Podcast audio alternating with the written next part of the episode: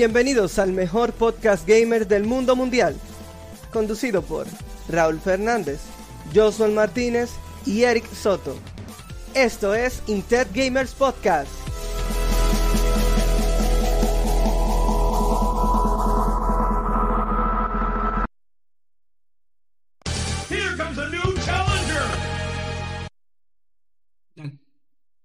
¡Hey! ¿Qué es lo que hay? ¿Qué es lo que hay? ¿Qué es lo que hay? ¿Qué es lo que hay? Este es el onceavo episodio de Inter Gamer Podcast.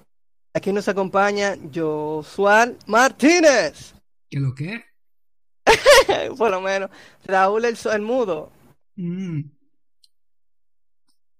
Perfecto. Y tenemos a un invitado especial que surgió, que surgió, que surgió. Y ya- y ahora, ahora es donde tiran la cortina. ya yo la tiré. ¿La de invitado? Claro. Wow, este equipo de producción Eh, la organización, ¿no? mira. No, mira, profesional, alta gama estamos Tú sabes, tú sabes qué dicen los canales locales. Esto es, esto es tele, telerealidad. Esta es la telerealidad. No, ya se sí, pasó el sí, momento de presentarlo, ya pusieron la cortinilla, ya se queda sin nombre, continuemos. no, Siguiente yo, tema. eh, ok, vamos con vamos con nuestro invitado de hoy. Nos visita Yoshiro. Ese es su nickname. Su nombre, por supuesto, es Adrián Nández. Hola. Sí, el sonido- el sonido del aplauso se lo vamos a ver porque en mi mente sonó genial. De verdad. yo, apl- yo aplaudí. En el stream se vio que yo aplaudí. Se vio, Ah, pero no se escuchó. exacto. Ah, no, no sé. No sé si el, el Sound Tú Suppression estás siendo algo. racista, pero la gente que no puede ver. Bueno, pero perfecto. No nos Rayos. vamos, no nos vamos, no nos vamos a complicar por eso. Señores, miren lo que hay. Hoy tenemos un episodio muy, muy especial porque el tema de hoy son los juegos indie. Los juegos independientes, valga su redundancia. Son juegos que no cuentan con una casa desarrolladora grande como podrían Tiene un ser. apartamento. Sí, porque aquí el asunto está entre los distribuidores, la grande casa desarrolladora. No, porque, porque- con los distribu- los- Ajá, dale. Porque eso depende. Porque, por ejemplo, eh, eh, Devolver, Devolver eh, distribuye muchos juegos indie. Ella es una de las grandes, entonces es otra cosa. Es un lío. Exacto. No, pero distribuidora es lo que hay más. De hecho, uno conoce los juegos realmente y uno lo vincula con la distribuidora y no con los desarrolladores per se. Por ejemplo, Hacemos- los Sims realmente fue originalmente creado por Maxis, pero todo el mundo lo conoce como una compañía de games o un IP de Ellos, games. ellos adquirieron, ellos lo adquirieron ese estudio entero, ¿fue? Sí, ellos compraron el estudio y lo cerraron, como cualquier otro estudio que le hacía competencia. Sí, así es. Esa es la mejor estrategia. Eso existe en todo. Microsoft. No, no, e- eso, eso existe. Eso realmente es una de las cosas del capitalismo. Eso existe en la medicina. En la medicina tú compras patentes de medicamentos que pueden desvalorizar lo que tú estás vendiendo. Tú le compras la patente y, te- te- y ya, y es como que ya ellos no pueden hacer nada porque ellos van a tener que recrearlo y ya. Y yo sigo vendiendo mi cosa porque es un negocio. No, exacto. Y también no solamente eso, está interesante el asunto. Al menos en Estados Unidos se ve más que aquí, pero se ve en todos los países, obviamente. Pero Estados Unidos es un país más grande y todavía más capitalista. Vamos a decir la cuna del capitalismo, por así decirlo. Y realmente en Estados Unidos es tan genial que, por ejemplo, tú puedes tener el mismo medicamento que cualquier otro, otra, vamos a decir, uh, otro laboratorio.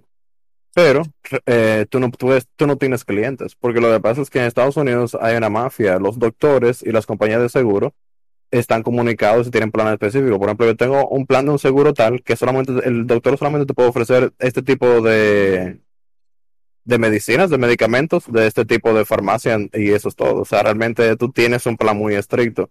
Y es tanto así que han, ha habido casos en Estados Unidos de personas que han tenido ya sea procedimientos malos, incluso ha fallecido porque el doctor les recomienda un medicamento que es una supuesta, vamos a decir, uh, como contraparte de lo que debería tener, un supuesto sinónimo del medicamento que debería de utilizar, pero no es el que necesitaba porque el doctor no lo cubría y no le quería recetar algo en el que él no le sacaba dinero y al final los pacientes o se mueren o tienen complicaciones realmente el doctor no le quiere dar un, un medicamento del cual no le saca dinero. Eso pasa mucho. Y eso es la extrapolación al mundo de lo indie, que muchas empresas han sido absorbidas por las grandes mentes y eso a veces trae posibilidades nuevas, otras veces simplemente es una basura que se crea y se mantiene. Por ejemplo, Eh, bueno, nosotros mencionamos el caso ahora de, de los Sims, que con eso también se puede meter la gente de los Sin City, porque Maxi fue que también estaba ahí. Pero en el caso de otros juegos, como por ejemplo Crash, que tenía una, una desarrolladora Eh, muy eso, buena. eso pasa, eso es otra cosa. Sí, pero no es No. indie, pero No, el asunto de no. los derechos y demás. No, eh, bueno, sí, pero Crash nunca fue de Naughty Dog, entonces... Eh, Tenían un contrato que solamente Exacto. eran de tres juegos con Universal, creo que era. Exacto. Lo mismo, eh, lo mismo pasó con Spyro. Eh, Sí, era simplemente un contrato para hacer tres juegos para la PlayStation. Exacto, nunca fue, o sea, porque esa es la cosa, que nunca fue de Naughty Dog. Ellos lo hicieron, pero nunca fue de ellos. Eso es como Spider-Man. Spider-Man no es de Insomniac, pero fueron ellos que lo hicieron. Sí, pero también Spyro, yo dije, eh, Sí, sí. que fue también en el mismo Play Ajá, 1. No, pero luego tenemos- llevándolo a la actualidad, o sea, Spider-Man no es de Insomniac, ni siquiera es de Sony. Bueno, de Sony solamente lo cinematográfico, después lo otro es de, de Disney.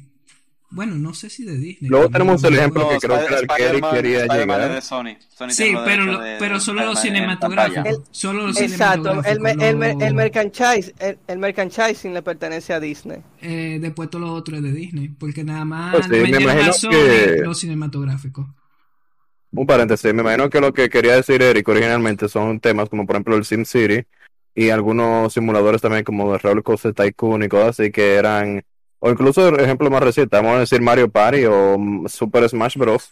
Que ya lo habíamos hablado, que Super Smash era, por ejemplo, de otra compañía alejada a Nintendo, una compañía indie realmente, que ellos le proyectaron esa idea a Nintendo, Nintendo dijo, mira, suena bien, me la cojo, compra el estudio y la hace First Party Developer después de eso. Pero Exacto. realmente ya en el caso de eGames, que es una compañía que en vez de añadir, sustrae a, su, a los estudios que compra, como, como habías Wow. mencionado anteriormente, el ejemplo de, de Maxi, que ellos compraron la compañía y desde que EA Games empezó a, Eh, como a Visa, utilizar las IP Visa. de Maxis, lo que hizo fue meterle solamente un montón de, de compras de DLC. Por ejemplo, Sims 2 tuvo sus versiones especiales, como cualquier otro juego. Pero un Sí. juego totalmente completo cuando tú lo Sí, compraste. estaba hasta para teléfono. Exacto. Y luego tenemos los Sims 3, que cuando salió todo bien, se veía un juego muy bien. Tenía cosas que le faltaban extrañamente. La gente se preguntaba, pero el, Ay, el juego base estaba ahí. Qué basura, loco. Los Sims 3 creo que tienen total, a esta fecha, llegó a tener como 150 expansiones en total. ¿Pero Sims 3 es el actual o era el 4? No, No, ahora los es Sims 4. El actual es el 4. Los sí, Sims sí, 4 sí, ya sí, tienen que- más de 70 expansiones a su Ujú. nombre. Sí. Y ellos siguen haciendo lo mismo, porque incluso una expansión que te cuesta 20 o 25 dólares, lo que trae son cuatro muebles y un trabajo nuevo, vamos a decir, una, una ¿cómo es que se llama lo que hace los Sims? Como una experiencia de vida nueva, un sueño nuevo, le dicen. Y eso es literalmente todo lo que hacen por 25 dólares. O sea, realmente ellos le sacan mucho dinero. El problema es que la gente ya no lo está comprando, porque la gente no es Peor. tan tonta. Y peor, porque ahora están sacando DLCs de DLCs. Exacto, DLCs que solo también. te puedes acceder Ah, si no tienes sí. un DLC previo.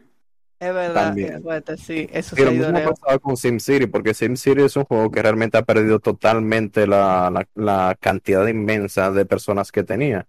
Por el hecho de que realmente EA Games lo compró y lo ha seguido dañando. El último SimCity era un juego que era totalmente básico y costaba dinero, o sea, costaba como 60 dólares. Y tenía el problema también que EA Games suele tener, que le ponía un DRM. DRM es un tipo de, de software que no te deja ah, utilizar el juego si no está conectado al internet. Oh, sí. Es una manera sí. antipiratería, básicamente. Exacto. Entonces, los juegos de SimCity, incluso cuando salió en, creo que en 2010 o 2012, el antepenúltimo, el penúltimo SimCity, eh, en la semana de que salió, el juego estaba muy incompleto y había un pocos servidores. Y tú tienes que conectarte a un servidor para poder jugar y para poder guardar tu juego. Yo llegué a ver foros de personas que llegaron a conectarse, llegaron a meter sus 40 horas un día normal, y de la nada los servidores se caían y perdían las 40 horas de juego porque no se podía sincronizar con la nube, y entonces los servidores se caían totalmente. Wow. En la primera semana ese juego fue casi injugable porque como el 90% del tiempo los servidores estuvieron caídos. Y durante el primer mes fue más o menos lo mismo. Y es un juego que no tiene multiplayer.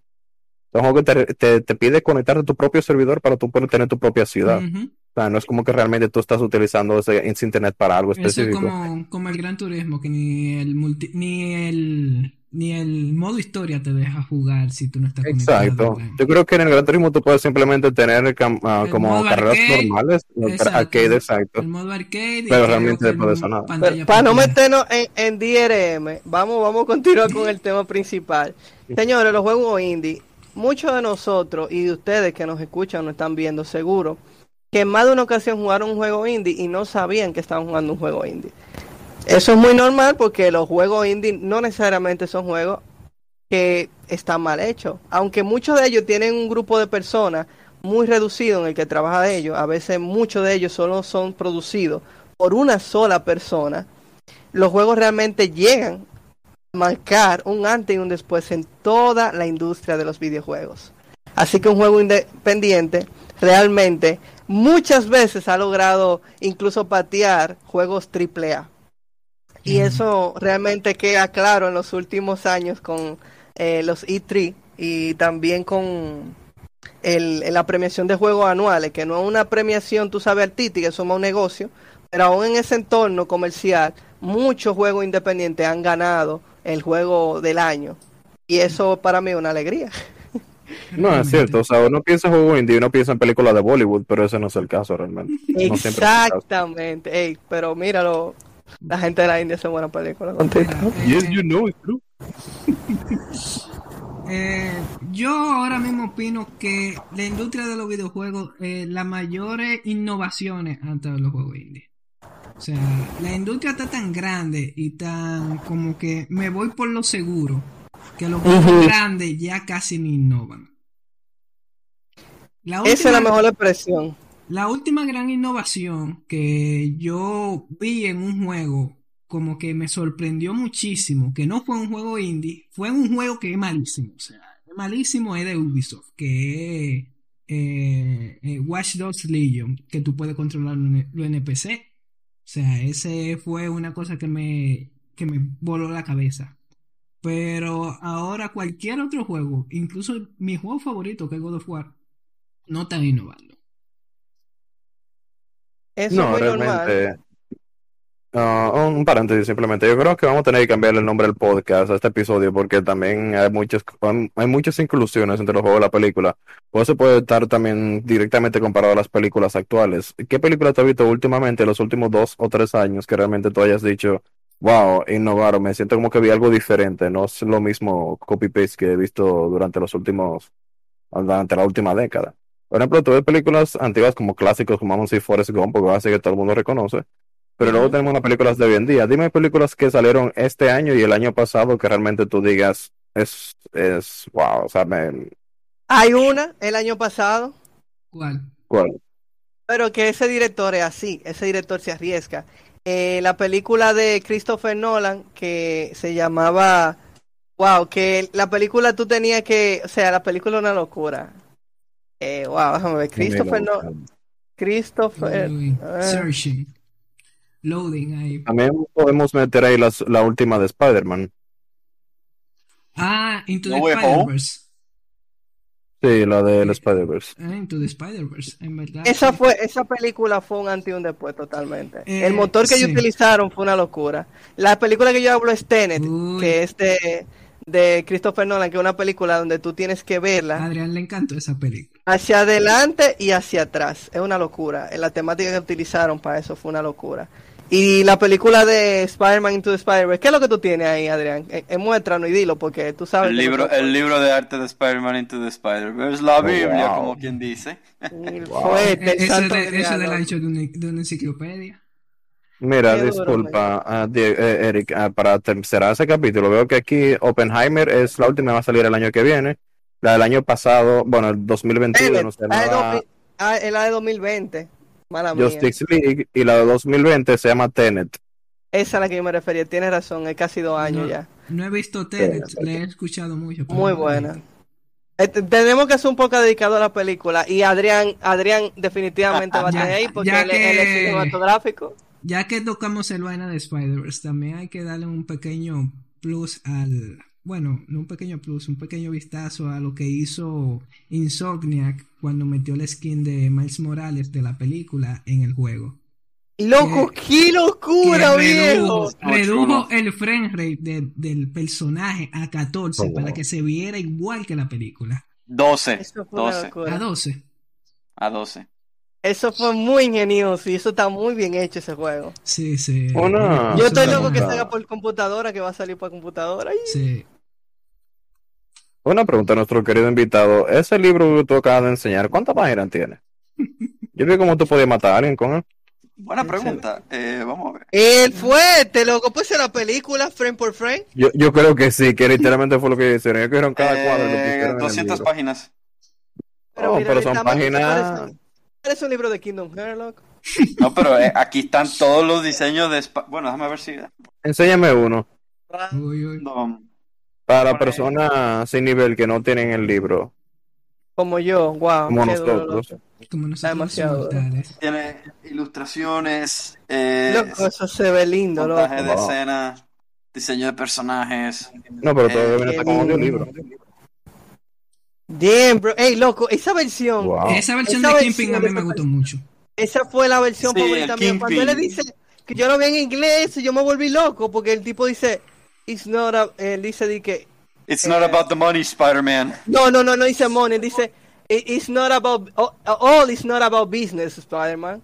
Porque es, porque realmente era un tipo que todos, todo el tiempo se, tú lo conoces, Kingpin por ser un personaje que siempre busca el beneficio, la lucración. Todo lo que, que él busca no es una simple filosofía de que yo quiero ser malo de la película, no. Él quiere un poder y él sabe utilizarlo. Ahora, en, esa película hay algo más de por medio, está su familia, que es algo que yo nunca había visto que se le diera mucha atención en los otros cómics, porque yo leo los cómics y demás. Y me quedó eso, porque entonces, por eso, dio como que él dijera eso. Ey, Buba, All Otra Emma- cosa, esa película es la primera película que yo veo que tiene el sello Lo más duro. de los fans, de los fans de, de cómics. Tiene un sello cuando empieza la película. Que, No, ese, ese sello es que es reconocido por pagarle A tributo los a los cómics. La autoridad del Comic Authority. Eso es que Ah. básicamente como que se lo mandaron a ellos y aprobaron como que sí. Esto tiene como que la firma oficial de... Esto es canon. Los viejos sabios de, de, la estética de cómo son los cómics en realidad, con el estilo artístico, con el estilo gráfico. Eh, hay literalmente momentos de la película, y esto me gusta decírselo a mucha gente, que literalmente si tú tienes la película, pausa cualquier frame, cualquier frame que tú pauses de, que tú pauses de la película, parece una viñeta de cómic, de lo tan bien ilustrado que está, y de los elementos que usualmente se utilizan, de cómo lo setean. Hay momentos de impacto que te ponen efectos o que te ponen como que tonalidades de colores diferentes, juegan mucho con, con la estética de cómo se ve. Entonces, Y eso es algo. Entonces- El tema, el tema. del cine y de los videojuegos también es que la gente se acostumbra mucho a, a jugarlo fácil, a jugarlo sencillo, a no arriesgarse. ¿Por qué me voy a arriesgar yo si puedo seguir haciendo lo que todo el mundo ha estado haciendo y ha estado funcionando? Como que puedo tomar el riesgo, pero si tomo el riesgo, puedo perder dinero, puedo perder tiempo, todo puede salir mal. Y por eso, en videojuegos y en películas, en especial últimamente, porque últimamente muchos videojuegos la han jugado como que muy sencilla, los videojuegos AAA. Usualmente te ponen lo mismo. Hasta cuando te mencionan DLC o contenido de microtransacciones. Es muy familiar porque todos utilizan los mismos términos y te dan la misma cantidad de información. Season Pass, eh, o, pase, o pase de temporada, el Season Pass, o paquete de skins, o historia. Como que es como que muy sistemático lo que se ha estado haciendo últimamente. En las películas pasan lo mismo. Es por eso que, por ejemplo, Spider-Verse, que es triple A, mucha gente tuvo un gran impacto como lo que tuvo, porque literalmente tomó un riesgo. Y le salió muy bien porque nadie había tomado ese riesgo. Se llevaron el Oscar a mejor película animada. Creo que se llevaron, Ujú. creo que se llevaron Y el premio. es no interesante porque el año pasado ellos tenían la peor película animada de ese año. O sea, del año ante, del año pasado a este, que fue la, la película de los emojis. Ah, ya. O sea, es Esa increíble, es, increíble ver cómo tú tienes de la peor película a la mejor película en un año. Bueno, se puede ser mejor en todo, ¿eh? No, Creo y que ahora y- ahora Vamos. mismo, gracias, gracias a Spider-Verse, todas esas personas que trabajaron en esa peli, ahora mismo están siendo reconocidas, tienen como que carreras muy buenas. el artista líder de, bueno, no el artista líder, pero uno de los animadores artistas reconocidos que hizo muchos de los diseños de Spider-Verse, Alberto Mielgo, ha trabajado en otras producciones, ha trabajado en Love, Death and Robots, con dos cortometrajes muy buenos. Y también hizo el cortometraje que se ganó el, los premios Oscar de este año, eh, que se llama El Limpia Parabrisas. Porque tomaron riesgos. O sea, cuando tú tomas riesgos, eh, todo pu- puede ser malo como puede ser bueno. Y por eso los juegos indies hay que apreciarlo, porque muchos de ellos toman riesgos, hacen cosas que nadie más hacen. No, es Entonces, que es ¿por todo. qué? Realmente un juego de indie quiere destacar, tiene que tomar un riesgo, tiene, tiene que arriesgarse No, obligado. Y lo bueno de los juegos indie es que no todos, pero la mayoría son una carta de amor al género.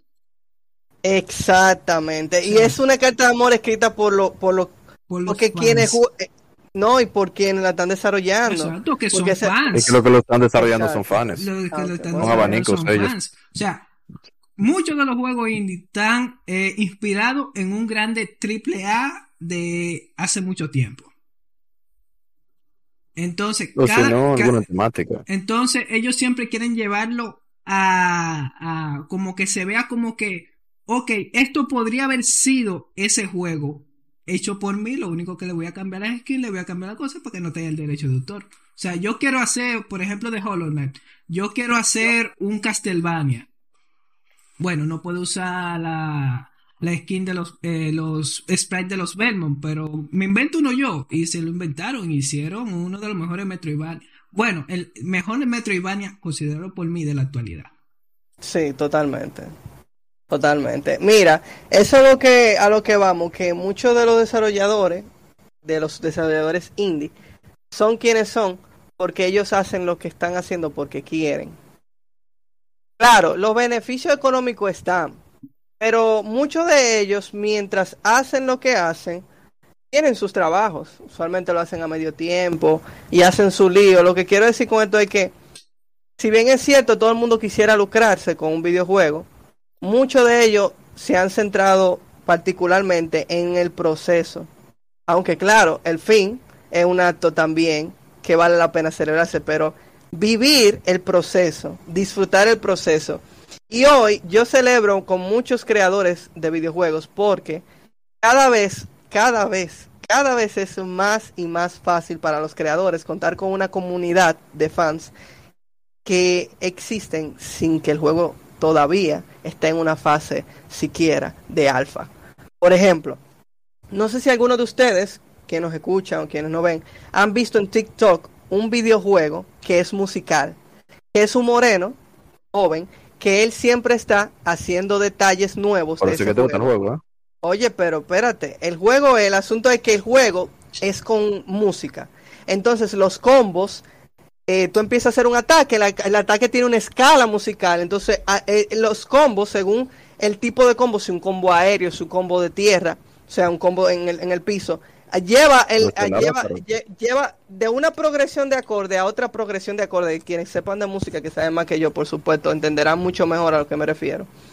Y el asunto está en que cuando los enemigos te atacan, si te atacan en medio de un proceso de tú atacar, y cuando tú atacas tú haces sonidos, entonces él rompe eso, te rompe el tempo, y entonces se te cae esa progresión. Entonces tú tienes que otra vez, y el asunto es que los enemigos también tienen su sonido, y es muy interesante cómo la gente alimenta al creador desde la etapa cero. O sea, eso es algo que muchas veces en la antigüedad tenían que vivirlo luego de la primera fase o de la fase alfa, que donde se prueba el juego y demás. Pero ahora los creadores tienen a su mano, su disposición, a los futuros fans, que ya de por sí son fans, pero futuro porque en el futuro va a cobrar mucho más importancia que ellos también sean parte de esa comunidad. Y eso lo hace más bello aún el proceso de ser un desarrollador independiente. En fin, ¿cuáles juegos indie ustedes dirían que son los más remarcables para ustedes? Mencionen tres Eh. juegos indie que ustedes lo hayan marcado. Bueno, yo voy primero. Eh, voy a admitir algo aquí. Yo era medio vaina de los juegos indie, como que, coño, esos juegos no sirven. Pero. Piki, O sea, no era que yo le lanzaba hate, Pero pero yo decía, no, yo no voy a jugar eso, eso, eso no está de nada. no voy a perder mi tiempo. Siento que esa es la palabra que más pasa por la mente de uno cuando uno ve ese tipo de juegos. Exacto, no voy a perder mi tiempo con ese juego. ¿Cuáles Eh, juegos ustedes dirían que son los más remarcables para usted? Mencionen tres fin, juegos indie que ustedes lo hayan marcado. Bueno, yo voy. ¿Ustedes dirían que son los más En fin, ¿cuáles juegos indie ustedes dirían que son los más remarcables para usted? Mencionen tres juegos indie que ustedes lo hayan marcado. Sí, yo creo que hay un pequeño fallo por aquí. Ok, ya lo silencié. Yo no te escucho, Eric. Arregla el fallo. pues sí, Dime, los clones de Erika y del pasado. como seguir contando. Los clips sin, sin Ya, perder la ya. noción del teclado. Ya, ya, ya, volviste. Ok, ya. Pues sí, eh, yo era de lo que no perdía mi tiempo jugando juegos indie hasta el año pasado. Eh, el año pasado so- eh, yo había escuchado mucho de un tal Hollow Knight. Que Hollow Mm. Knight, que qué sé ¿Qué yo cuánto, que qué sé yo, que qué es eso. Pues Sony lo dio en uno de, esa, de sus recompensas de PlayStation Plus y yo lo vi ahí de que "Mm, me es interesante. No Ya tengo, está nada, no tengo nada que jugar, está ahí. Yo siempre Pesa lo que 100 hago- megas. eh, no, no pesaba 100 megas. No, Eh, pero yo que no pesa nada, o sea, no, no importa descargarlo realmente. Exacto, no, no me ocupaba nada. O sea, yo descargaba un juego y yo tenía que borrar uno de lo que estaba. Con ese ni siquiera tuve que borrarlo. Muy doloroso. Eh, entonces lo jugué y empecé a jugarlo. Y lo primero fue, coche, este juego sí es difícil. Este juego está muy difícil. Y le fui agarrando como, como el truquito y fui investigando qué, qué es lo que con el juego, porque es de esos tipos de juegos que no te cuentan nada. O sea, tú tienes que cosas con cartica, con comentarios de otras personas, de otros NPC y cosas así. Entonces yo me investigué mientras iba jugando y toda la cosa y eh, ese juego, ese juego, ese juego es el juego indie. Una grasa. Ese juego es el juego indie. Y por lo que veo es una carta de amor a lo Metroidvania. O sea, eso, eso es lo que dice que en todas las reviews que yo veo. Pero yo lo siento así. Yo en verdad nunca había jugado un Metroidvania antes de eso y ahora yo soy fan de cualquier Metroidvania. Eh, estoy loco por jugar Symphony of the Night, que siempre lo estoy... eh, siempre tengo otros juegos y lo pongo, pero siempre lo estoy esperando para jugar. Entonces tú estás diciendo que tú eres fan de los Metroidvania, pero tú no has jugado los, los que lo empezaron. Bueno, jugué Metroid. Yo no he jugado ninguno de los dos, pero tampoco soy fan de los Metroidvania. Bueno, no soy no Sí. fan, pero no sé si díselo, lo en tu, juego. Yo, díselo en tu cara que usted no ha jugado Castlevania, dígaselo en su cara. yo he jugado. Castlevania, señor, pero no lo he pasado. No, no, no, que- no, No, no, no. eh, Al- me pasó algo al- interesante. Al Belmonte que se lo diga que no ha jugado Symphony. Bueno, eh, eh, me pasó algo interesante con el primer Castlevania que jugué eh, en el PlayStation 1. Creo que era Sym- Symphony of the Night, era para PlayStation 1, ¿no es? Sí. Entonces, sí tenía Symphony of the Night de copia de reseña eh, para mi Bien, PlayStation 1. Pero eh, dime si es Symphony- Tú empiezas matando a Drácula. Tú empiezas matando a Drácula. Ok, cuando yo mataba a Drácula, se crasheaba el juego. Oh, wow, es Drácula el decía, a mí tú no me matas, ¿no? Exactamente. A mí tú no me matas, el boss.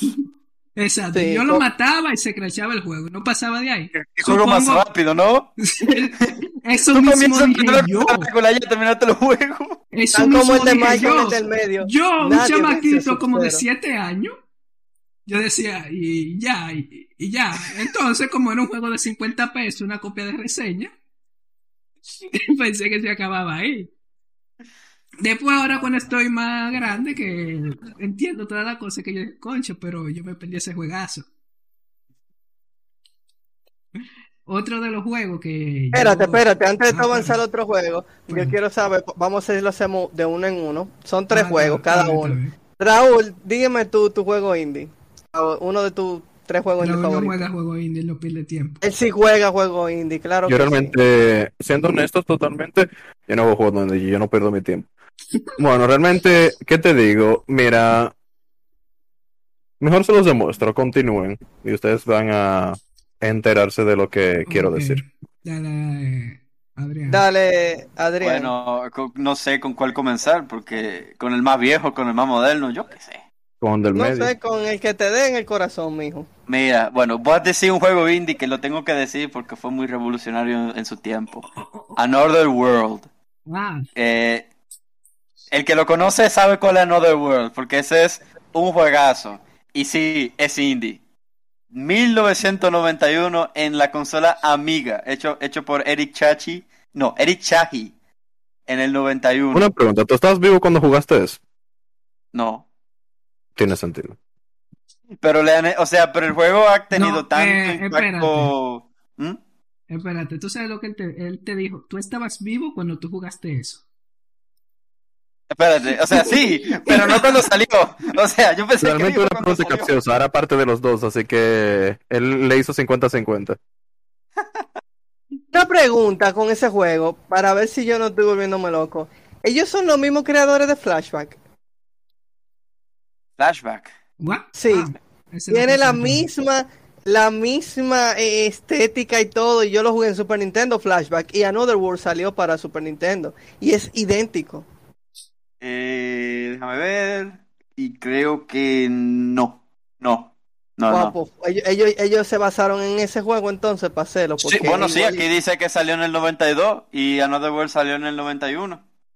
ellos se basaron en ese juego. Ellos, ellos también se enviciaron. No, pero ese, juego eh, básicamente combi- era, esto, eh, combinaba storytelling con gameplay, do- con gameplay de acción 2D, Sí, con un juego de Un juego de pues, aventura, pero como te digo, algo como que muy... Bueno, la intro. La intro del juego era una intro como de un juego cualquiera. como una intro una de un juego de hoy en día. Te contaba una historia, te contaba una narrativa visualmente. Eh, y, un no, y, no con, y con poligones 2D. Era chulísimo para la época. O sea, todo el mundo cualquiera decía, Claro. wow, qué chulo es esto. Que ese juego llegó a inspirar a gente como Hideo Kojima con Metal Gear. Eh, después con Silent Hill también se inspiraron en el juego por cómo hacían la cinemática, por el gameplay. Eh, y fue hecho por un tipo, un tipo en Francia.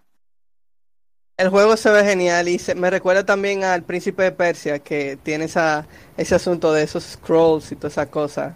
El juego sí, es muy cool en verdad. Y Flashback fue un juego basado, en- definitivamente tiene que estar basado en Another World y yo lo llegué a jugar Flashback de pero pequeño. Flashback, Flashback tien- no tiene lo que Another World sí tiene. Another World fue hecho por una persona. Una sola, ya tú. Flashback, yo creo que Flashback fue un equipo de gente, de un Ya estudio. tú puedes ver. Sí. Y Raúl nos está enseñando algo en su Ah, streaming. Mira, a ver. ponerlo.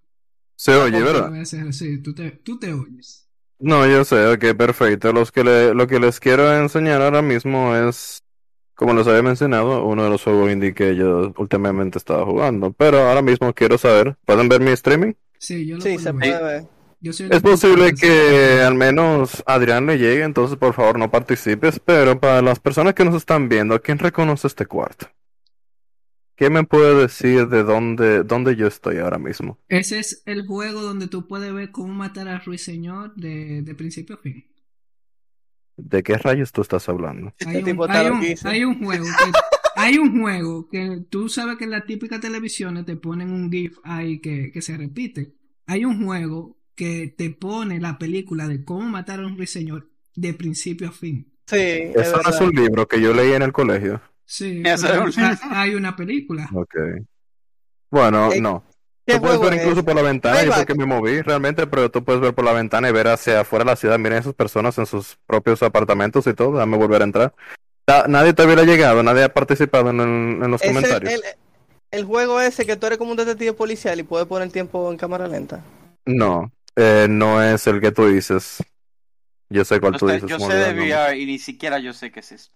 No es de VR el juego. Nadie le va a llegar, nadie en los comentarios ha participado Ah, todavía. eh, ver, eh, aquí dice Silent Hill 4. Ha jugado Sa- dice que Tenemos un ganador, Silent Hill 4 de, este es el cuarto de Silent Hill 4, donde tú Ey, estás atrapado por gran parte del juego. Literalmente el cuarto yo porque no estoy parado ahora mismo, pero si yo me parase yo pudiera caminar adentro del cuarto y puedo ver mm, básicamente la mayor parte está renderizada, porque realmente es un ambiente de Oculus.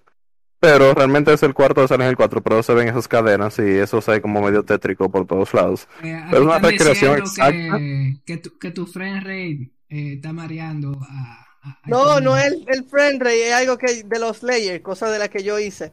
Eh, eh, le molesta un poco que esté parpadeando el asunto de Intet Gamer Podcast. Entonces, Ah, ok. porque se supone que el concepto es como si fuera un juego de arcade. Ah, Diego, tú estás, Entonces- eh, perdón, Eric, tú estás diciendo que tú estás matando a nuestros suscriptores poniéndole, dándole seizure. Eso como que merece un chisme, ¿tú no crees?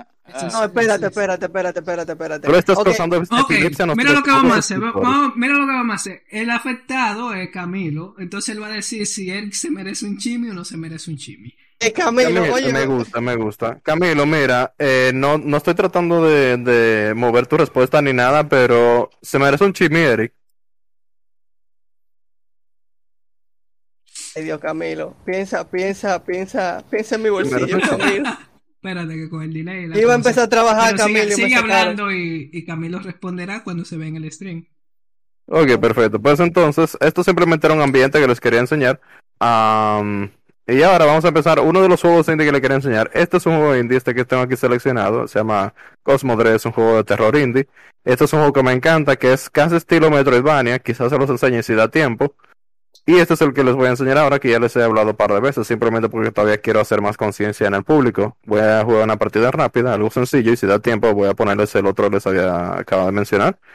Este es el juego donde tú básicamente juegas cartas con otras personas en un en ámbito multiplayer. Pensaba que Pero ustedes pueden seguir hablando porque la idea es que yo simplemente voy a estar jugando en el background y ustedes siguen el podcast normal. yo pensaba Ah, que claro. ibas a decir que era el juego que yo te conté, que es de carta, pero de hacer trampas jugando cartas.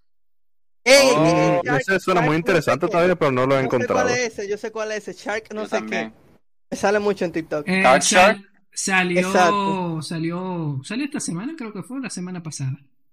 Loquísimo me tienen en TikTok con eso la gente. Pues Yo le voy a dar el. Wow, me quita, el chimi que me quitaron, mira, me, lo- me lo anotaron hoy por- sí, porque sí, Camilo. sí, Ah, Él dijo que si denle su chimi nunca cae mal, oye. ah. Qué buena gente. El público habló. Dios mío, el ahí, público de hoy me cae bien. El público del Ya, otro día no me había caído bien, pero este sí. Ok, muy bien.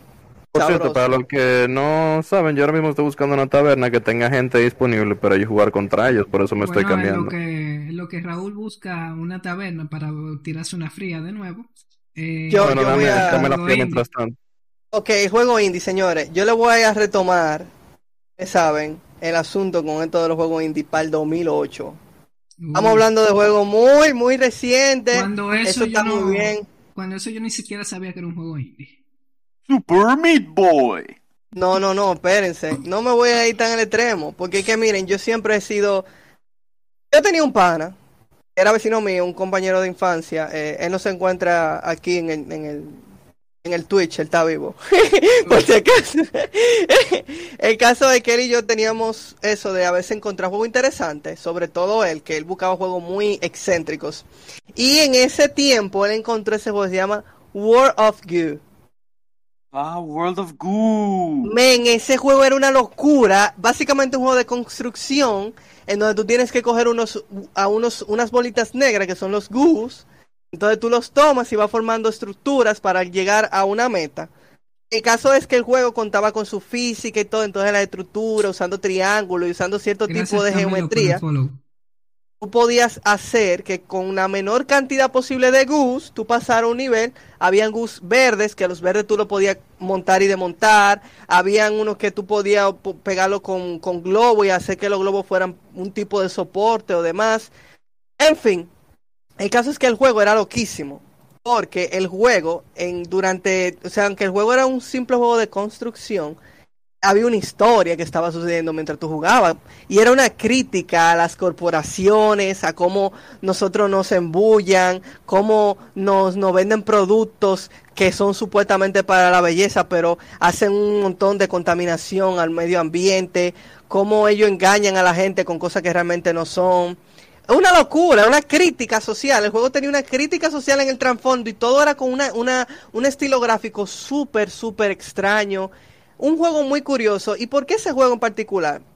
Fue uno de los primeros juegos, quizá el primero de verdad, que yo entendía que, que yo tenía que invertirle mucha hora, porque el asunto con los juegos indie no es el simple hecho de que usted lo juegue, sino que realmente usted se enganche. Ese juego yo lo jugué mucho, lo finalicé varias veces, y el juego yo lo amaba. Yo incluso me esforzaba por pasar los niveles no solamente con, con la meta mínima, sino con el mínimo número de Gus. ¿Qué, qué tiene de peculiar el juego? El juego ganó el, el yo creo que el, el, ajá, el CEMAS McNally Grand Prize, que ese es el, el premio entendió lo que. El- es así, CEMAS McNally Grand Prize. Es el Ese- premio ese era el Goti. Goti Old School.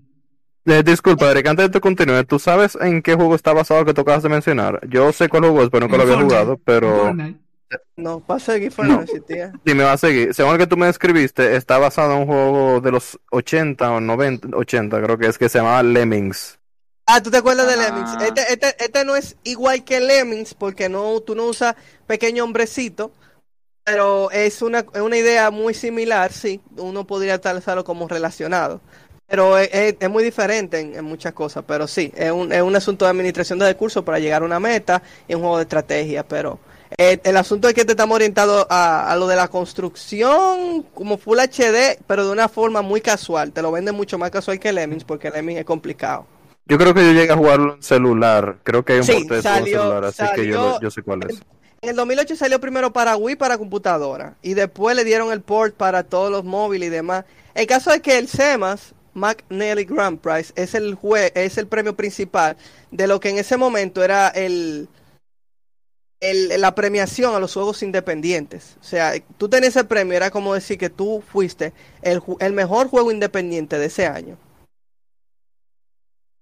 Si ustedes no han jugado ese juego, por favor, denle una oportunidad no eh, ustedes van a disfrutar mucho ese juego porque es un juego divertido, un juego, eh, te digo, si tú observas también lo que está sucediendo a lo largo del juego, es muy interesante. No te voy a decir que una cosa como Blow Mind, pero es muy interesante y el juego engancha. Realmente es un juego que tú puedes jugarlo mientras, eh, no sé, a lo mejor vas camino al trabajo en el Uber, no tú conduciéndolo obviamente, sino como copiloto.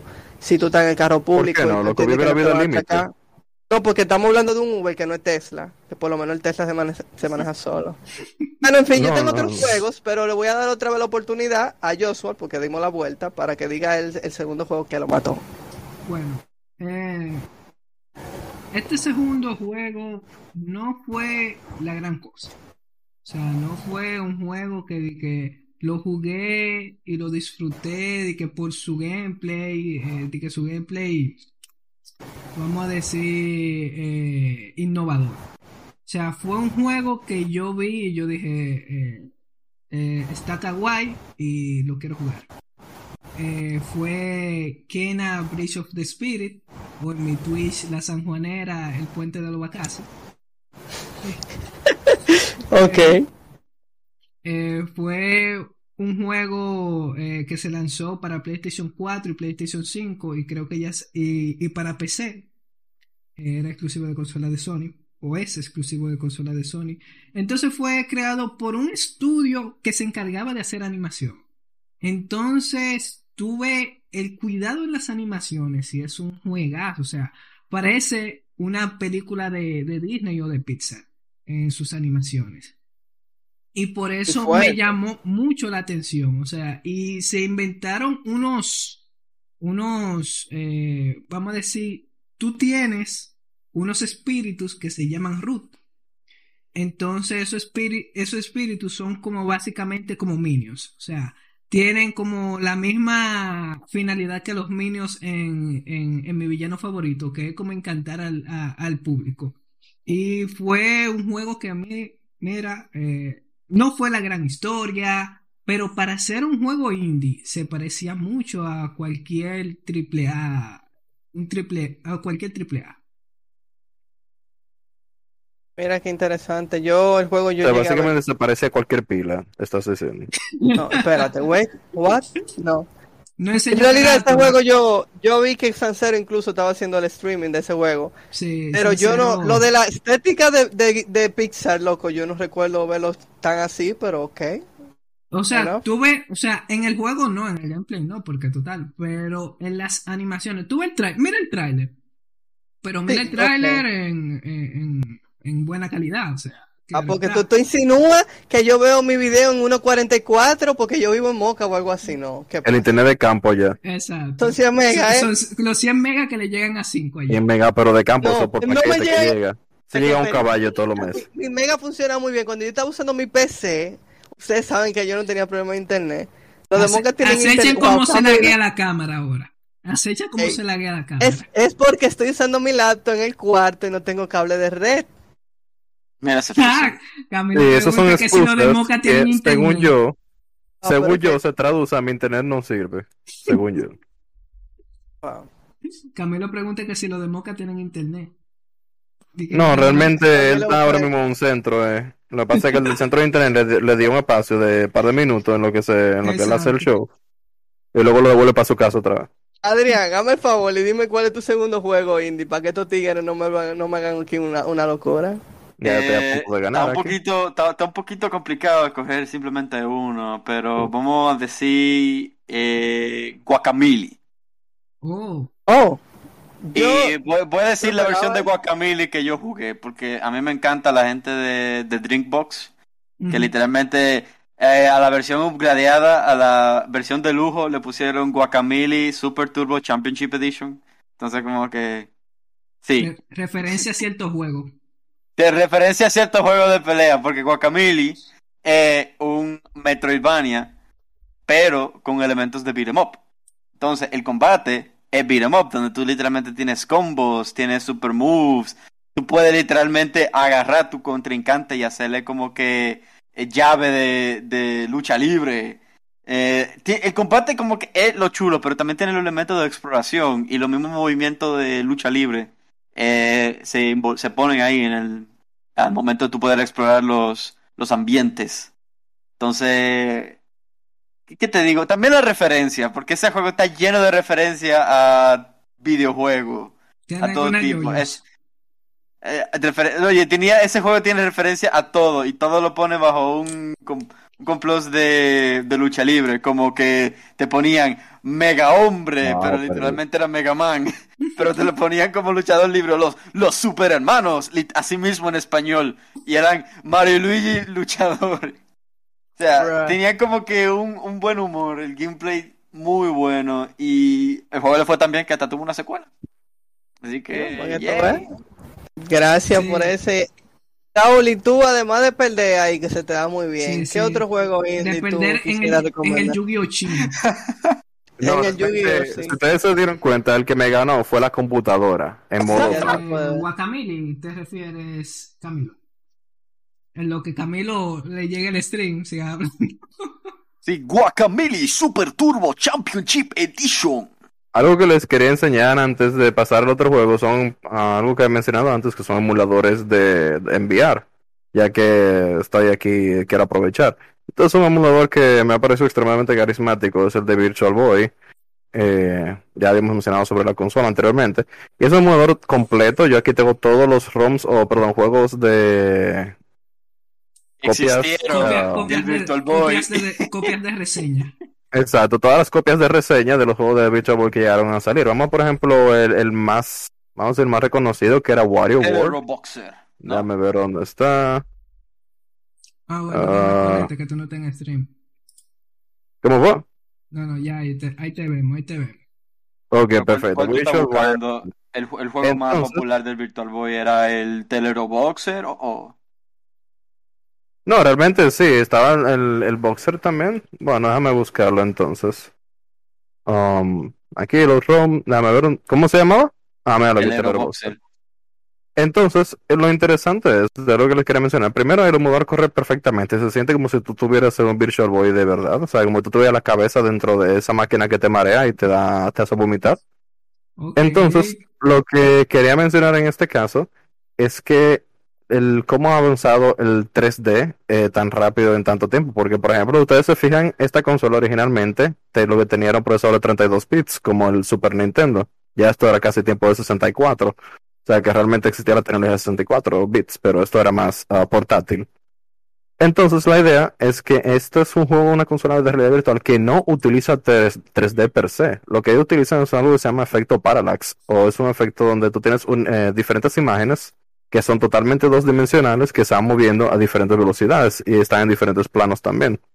Entonces, esto funciona de una manera totalmente diferente a lo que vemos hoy en día, que es simplemente imágenes estereoscópicas, que tenemos realmente 3D, o sea, gráficas 3D totalmente, pero eh, están puestas en un efecto así estilo Parallax, pero con gráficas 3D, como había mencionado. Sin embargo, estas son eh, sprites 2D totalmente, que ellos simplemente han puesto en diferentes planos, uno más adelante que el otro, y así, uh, por decirlo, y se mueven a velocidades diferentes para dar un, un feeling de, Un falso 3D. de distancia.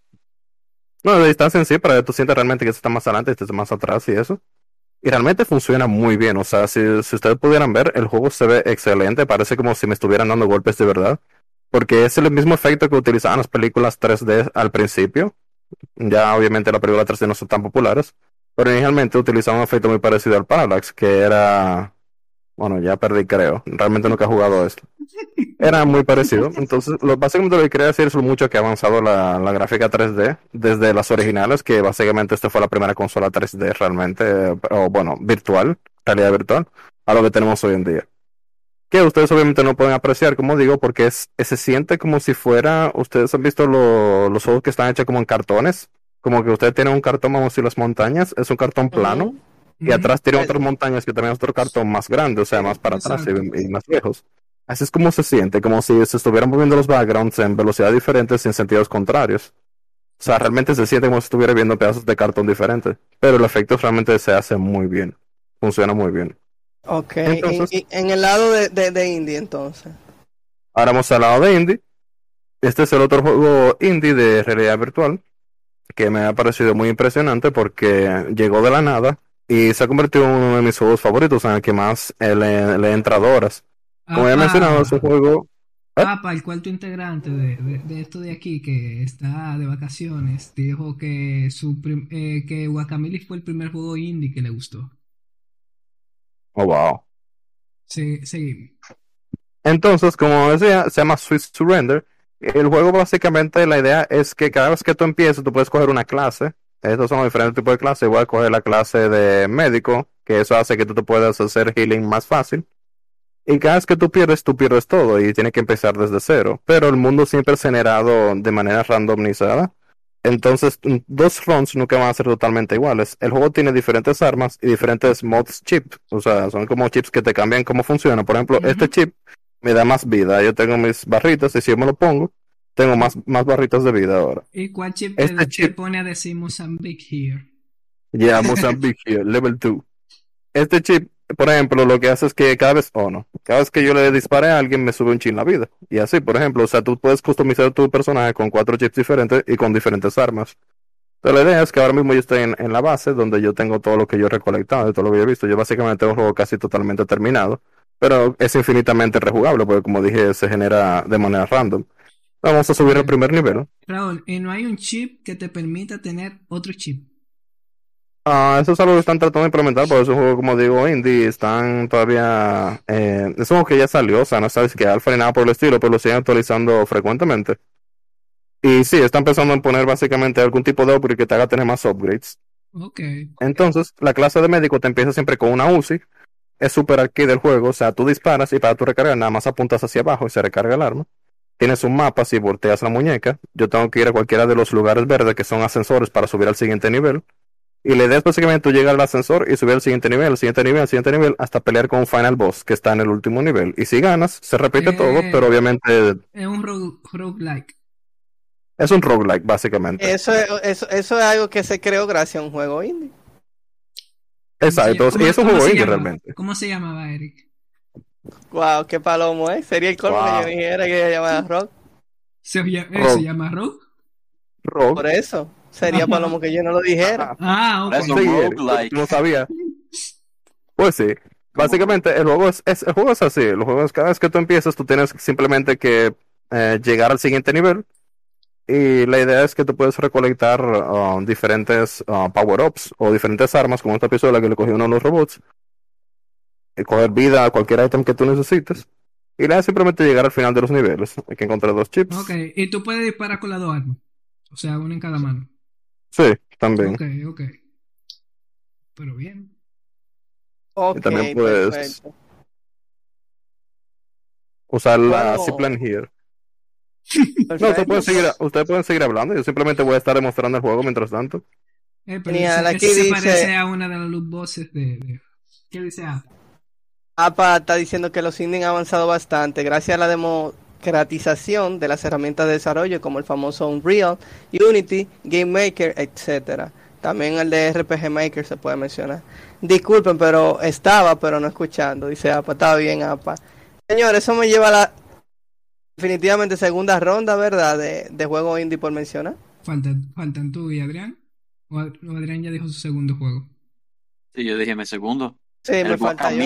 Ah, realmente, falta tú. Wow. Está difícil ahora yo decir un juego, porque en verdad yo tengo una obsesión con un juego independiente que yo tengo que mencionárselo. Pero wow, yo siento como que el tiempo no nos va a dar para mencionar otra ronda más. Pero voy a, voy a jugar mi carta aquí para que luego en una segunda edición hagamos esto y ampliemos más. Señores, yo no le voy a decir que yo soy una gente de que, que es muy de jugar juegos de estrategia. Yo tengo familia que sí son muy de jugar juegos de estrategia. De hecho, el esposo de mi hermana, eh, me imagino que ese se le dice cuñado, ¿verdad? Tiene sentido. Él llegó a ser un jugador pro aquí local en lo que es Age of Empires, todo ese tipo de juegos. Tú sabes, el tipo era duro jugando eso.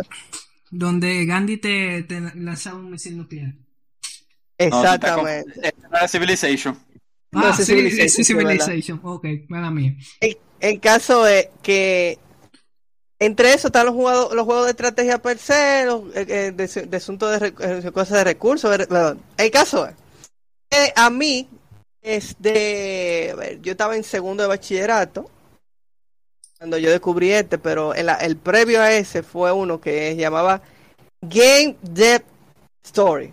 Era, ta- estaba para Android y para iOS, si no me equivoco. Es un juego independiente de celular en donde tú eras el dueño de una compañía de videojuegos y tú tenías que hacer, obviamente, videojuegos y tú intentabas hacer el mejor juego del año. Tú tenías el asunto, tú buscabas el staff, lo mejoraba. Era muy interesante el juego, muy divertido porque los géneros con los que tú, los géneros y combinación entre género, entre género y tema, tú podías hacer un juego exitoso o no. Y era muy, ¡uh! fue una locura, el juego era una locura porque era muy chulo. Y era muy entretenido, yo lo jugué mucho en, en, en primero bachillerato y en segundo bachillerato nació el juego. Que sin duda alguna se inspiró en Game Depth Story para hacer. Se llama Game Depth Psycho. La gente de Green Heart Games. O Corazón Verde.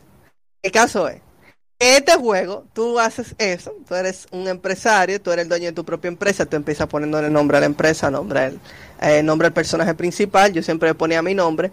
Y de hecho fue con ese juego que yo dije, yo cuando tenga que estudiar algo, yo necesito estudiar algo que tenga en el entorno de la creación de videojuegos.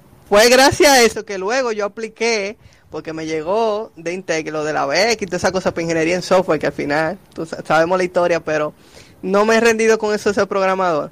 El caso es que ese juego es sumamente interesante porque ellos, la primera vez que el juego, ellos lo terminaron, ¿tú sabes qué ellos hicieron? Ellos subieron una versión del juego a todos los populares sitios de torrent. Ellos lo subieron ellos. Y cuando tú descargabas esa versión, te- eh, después de que tú estabas como jugando bien y estabas empezando a ganar, llegaba un momento en donde te decía, Piratearon tu juego. piratearon tu juego y ya tú no tienes más, no tienes más dinero para nada y ya te quedaba ahí en un bache, como un tipo de, eh, como, como un tipo DRM. de DRM, exacto, antipiratería. Eso fue una locura. Entonces eso fue, llamó más la atención de la gente y cosas. Entonces el juego, yo realmente en ese tiempo no tenía eh, eh, facilidades económicas y yo me dije a mí mismo, voy a hacerme con esta copia de reseña, pero yo estoy seguro de que este va a ser el primer videojuego que yo voy a comprar. Y así O sea, fue. tú- Ese fue el primer pregunta. videojuego que yo compré con dinero y lo compré en la computadora años después. No- Y lo no compré en el celular. De, primero con copia de reseña, pero Ah. fue el primer juego que yo compré. El primer juego, yo, yo se lo prometí a ellos sin yo decírselo. Y en el juego incluso te llega una, en un momento te llega como una carta como que gracias por comprar nuestro juego y por apoyarnos. Y cuando yo lo compré real, entonces yo me sentí que esa carta estaba dirigida a mí. oh, Y el juego es muy divertido y todavía hoy, estoy hablando, yo tenía, sé yo, unos 16 años y yo llevo, yo llevo, yo tengo ahora 25 y yo sigo jugando ese juego. Eh, semanalmente yo lo juego, aunque sea una vez. Y hay O veces sea- que yo me pongo a jugarlo diario. Tú me estás diciendo que gracias a ese, ese juego tenemos el Eric de hoy en día. El Eric programador que le gusta, que, que, que creó todo ese. Y ya tú Exacto, el. Eric que yo conocí. Mira, que mira, después de todo El ya Eric no me gustan los juegos indie. El Eric Ya me que, deja está de haciendo jugar. un juego, que está haciendo un juego indie. Yo, yo La vida es un juego intenté hacer indie. un Eh, juego. com- eh, comunicación profunda. No, pero tranquilo, es, eh, yo, yo pienso hacer un juego, no, no se preocupen, pero Tranquilo. ese juego Game Dead Tycoon, miren, en el corazón. Creo que Qué hermoso. to- todos aquí hemos pensado en hacer un juego. Menos Raúl, que Sí. No pierde tiempo en eso. Raúl no- Yo no, una vez tú no, tú no estabas en un equipo conmigo que era como de desarrollo para hacer videojuegos, yo Sí. solo. Dallas. Claro. Ay, Bueno, bueno, sí, yo no sé ustedes, yo soy escritor ahora mismo en un juego. Uf. ¿Cómo? ¿Y demasiado qué tú duro. escribes? Ah, ¿La novela de Twilight yo- algo parecido? Yo hice, yo hice un Todo- juego. toda la historia y Yo- todos los pedazos de texto que tienen que ver en el juego. Yo, es- yo no sé ustedes, pero yo hice un juego. Yo no sé usted, pero yo estoy jugando un juego.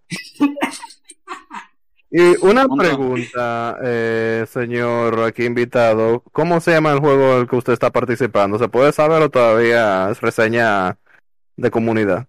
Yo, yo creo que de momento no.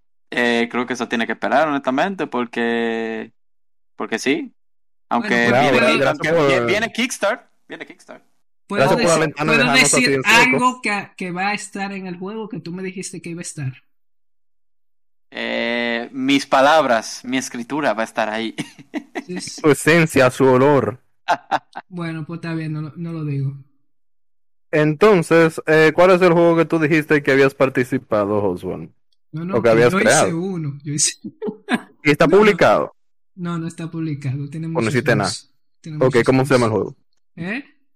¿De qué se trata el juego? Ya que tú eres un desarrollador indie de por sí. Uy, uy, uy. No, en verdad fue un juego que hice para la clase de... Hasta se me olvidó la clase. En fin, fue para una clase de Yadier Ok. Tech. Eh, es un juego de fútbol. Me imagino que no iba a ser de la Eh, puca realmente. Se llama... O sea, bueno, se llama Nightball. Ok. Eh, básicamente es un juego de fútbol, pero de caballeros. Y es tipo... Vamos a decir que... Disculpe, ¿puedo meter un gol, señor? No, no, no. Básicamente yo iba a hacer una, como una combinación entre Smash y, y fútbol, pero no me dio el tiempo y fue más fútbol Oh, que wow. Smash. Ok. Triste historia. Catorceava semana siempre, atacando. Eh, fue interesante porque yo lo empecé a hacer con JavaFX y se me acabó el tiempo y lo que había hecho en una semana en JavaFX abrí Unity y lo hice en una hora. Oh, wow. Y descubriste Entonces- por qué Unity es el que se usa para todos los juegos. Exacto, y ahí descubrí por qué Unity se utilizaba para todo juego. Pero en verdad yo no había usado Unity porque yo creía que mi computadora no lo iba a correr. Eh, cuando Mm. eso yo tenía una, una computadora con 4 GB de RAM y un AMD, un AMD de lo malo. Oye, pero quisiera yo tener 4 GB de RAM. Claro. Entonces, entonces nada, eh, luego de que déjame probar, ve, déjame tirar el force. Corría lento Unity, pero al menos corri- corrió y pude hacer mi clase y pasé con B+. Ok, o sea que realmente el juego no era tan bueno, olvídenlo. Ya no desarrollador, no pertenece al No, club. no, el juego yo hasta historia. No sea hater, loco. No me acuerdo de qué fue lo que le inventé para la historia, pero lo inventé una historia y, le- y tenía hasta multijugador. O sea, un, un juego de fútbol cuatro. con historia y multijugador. Sí, sí, sí. Ok. Miren, yo agradezco mucho el entusiasmo. Yo entiendo que definitivamente nosotros vamos a tener que hacer una segunda parte de esto y quizá la segunda vuelta podemos invitar a APA. APA lo queremos invitar no sé nosotros tú, para pero yo cosas. voy a decir mi último juego. Va como Que quiera APA no hace poco. Nosotros lo queremos invitar hace mucho, pero él siempre dice que no, que con esos tigres yo no hablo. No, mentira, ey, ey, APA no. Eh, APA Eric está no, dijo. Eric no dijo que tú dijiste eso, apa. Mentira, APA, ven acá, pero, ey, pero somos Eso locos. pero- que Eri nos mandó a decir. Ustedes, Miren, lo voy a demandar por difamación. Eri, mira, Ay, por yo- eso, de te toca, te toca Eso otro está de chisme. moda. Eso está de Bueno, moda ahora. antes de que se, nos, se ponga más el tiempo, yo voy a decir mi último juego porque lo iba a dejar para el final. Eh, mi último juego es Schoolgirls, un juego de pelea. uf. que lo dejé para el final fue por eh, algo que hizo el equipo que hizo Schoolgirls. Yo no sabía que era indie. Y fue un juego que yo lo jugué porque había jugado Dragon Ball Fighters. Entonces conocí un pana que le, encarga- le encantaban los juegos, los juegos shooters. Los juegos shooters no, los, los fighting game. Y me dijo, juega este juego que te va a encantar. Y lo jugué y yo eh, lo amo ese juego. No Oh. lo juego tanto porque lo tenía en copia de reseña, entonces no podía jugar online. Y por eso juego más Dragon Ball Fighters. Pero hicieron algo interesante. Ellos hicieron que los controles, los, fight stick- los fight- Fighting Stick de PlayStation 3 se puedan jugar en, en su juego con PlayStation 4. Y no solo eso, sino que lo dejaron libre para que todos los desarrolladores pudieran jugar con Fighting Stick de PlayStation 3 en su PlayStation 4. Y muchos de los desarrolladores grandes, como lo de Tekken y lo de Street Fighter, utilizaron ese código para poder usar los Fighting Stick de PlayStation 3 en PlayStation 4. Básicamente fue un juego que ayudó a la, a la industria. Realmente. Yo no sé por qué Dragon Ball no, no, no, hace, no hace esas cosas. Quería Ah, jugar. porque ellos, ellos son como los cangrejos. Dinero, dinero, dinero. Exacto. O sea, una de las cosas que yo di que cuando vi eso, dije, concho, Dragon Ball seguro lo va a tener. Porque ya hay juegos que salieron que lo tienen. Y Dragon Ball va a salir y lo va a tener. Entonces yo armé un arcade que es compatible con PlayStation 3. Entonces si tenía ese código, iba a ser compatible con PlayStation 4, pero al final ni lo pusieron. Bueno, loco, yo creo que ni con las siete bolas del dragón tú podías hacer que eso apareciera. Eh, hay una forma, pero es muy cara y dije, no. Bueno, vamos entonces a dejarlo hasta ahí, señores. Nosotros so- tenemos mucho más juegos indie. De hecho, yo, yo era uno de los que tenía una lista ahí como de 10.000 juegos.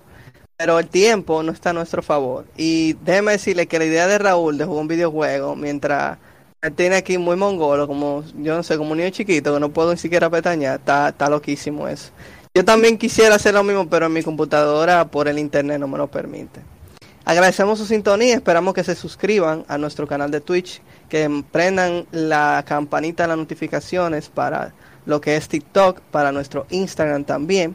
Recuerden que nos pueden seguir en todas las redes sociales como Intet Gamers. Y si quieren unirse a nuestra comunidad de WhatsApp o a nuestra comunidad de Discord, tenemos las manos abiertas para ustedes, para que nos pongan al guay. No mentira, Pero la para que abierta, ¿no? Quiero abrir la mano. Ok, bueno, ok, yo no, ok, no, vamos a mantener tu PG-13, ven. Te caes seguro que lo que tú querías decir es los brazos abiertos. Bueno, yo dice así, como para que no dieran, no dieran algo. Parece que no dieron Oh, ya, no, mala mía, las manos abiertas. Claro. Ya, ya Claro. estamos abriendo. Bueno, yo con, con la mano es que se reciben las cosas que te dan. O tú, Tú tienes toda la algo razón. más. Ok, Aunque bueno, tú te gracias. pones a pensar, lo tienes que ser ambicioso. No si tú abres los brazos, tú puedes... nada. Deja eso así. Vamos No, no, tú abres los brazos, te pueden dar un cofre del tesoro. Tiene más dinero todavía. Bien, ok, bien, muy positivo. Bueno, Yeah. pues esto ha sido Intet Gamer Podcast. Gracias, Adrián, por participar en nuestro episodio de hoy. Esperemos pronto hacer algo con, con cinematografía. Sí. Raúl, pero cuando no eres tú, cuando eres tú, tú no hablas, ¿verdad? Llévatelo. Joshua.